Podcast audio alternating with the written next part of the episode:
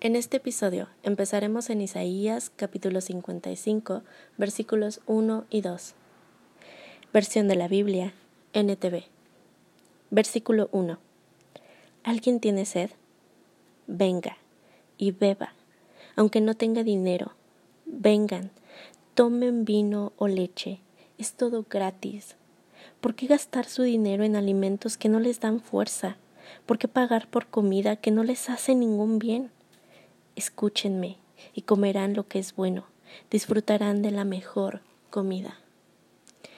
En los comentarios de Enduring Word, la versión de la Biblia que manejan es Reina Valera, lo cual al principio dice a todos.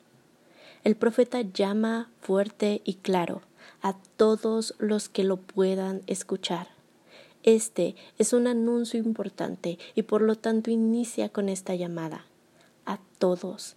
Esta es una nota del Evangelio, una corta y significativa llamada incitándolos a ser lo suficientemente sabios para venir por el beneficio propio.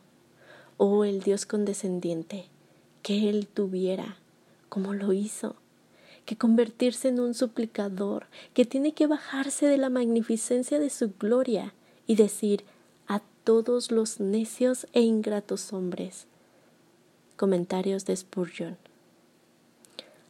A todos los sedientos, venid.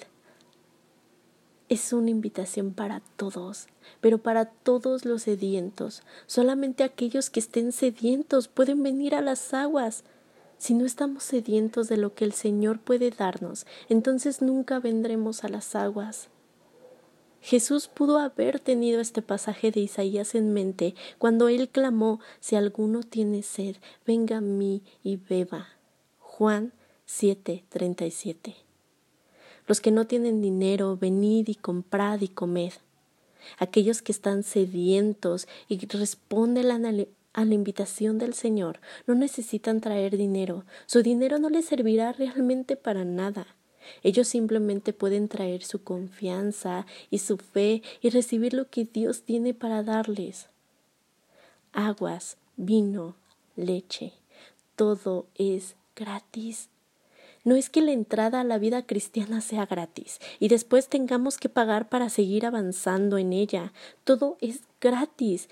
Nuestro crecimiento es un regalo de gracia, tanto como lo es nuestra salvación. No se te permite que bebas libremente del agua para después tener que comprar el vino. Tú no estás invitado para venir y comer gratuitamente lo que es bueno y después tener que trabajar por la grosura. No, las más ricas de las golosinas de la casa de Dios son tan gratuitas como el pan que Él da a las almas hambrientas. Comentarios de Spurgeon. ¿Por qué gastáis el dinero en lo que no es pan y vuestro trabajo en lo que no sacia? Es una invitación. Dios le pide a su pueblo que se pregunten a ellos mismos ¿por qué me gasto el dinero en aquello que no me puede saciar? Esta es una pregunta particularmente importante. A la luz de todas las cosas en las que podemos derramar nuestro tiempo, nuestro dinero y nuestro esfuerzo, cosas que nunca serán capaces de satisfacernos como el Señor es capaz de hacerlo. Oídme atentamente y comed del bien, y se deleitará vuestra alma con grosura. La invitación es clara, la oferta está hecha, la provisión está hecha y todo es disponible, pero nosotros aún tenemos que hacer algunas cosas. Primero, debemos de oír atentamente. La satisfacción que Dios promete no viene para aquellos que no oyen ni escuchan atentamente. Toma tiempo y atención y esfuerzo el oír atentamente y algunos no están dispuestos a hacer esto. Segundo, debemos de comer del bien. Esto requiere algo de discernimiento. Debemos de escoger del bien y después comerlo. Muchos simplemente comen cualquier comida espiritual que sea colocado enfrente de ellos, sin preocuparse de lo que es bueno. Tercero, debemos deleitar nuestra alma con grosura, incluso cuando oímos, incluso cuando comemos del bien. Aún así, debemos dejar que nuestra alma se deleite con la grosura. te puedes sentar en una gran comida espiritual, pero por tu necedad o mala actitud simplemente no dejas que tu alma se deleite con la grosura. Qué hermoso es ver cómo nos ama Dios, cómo está dispuesto a darnos tanto sin esperar nada de nosotros. Simplemente nos dicen, para que tú puedas realmente disfrutar de todo esto, debes seguir tres cosas, el cual es oír, escuchar, estar atento a mis indicaciones. Y después puedes comer del bien,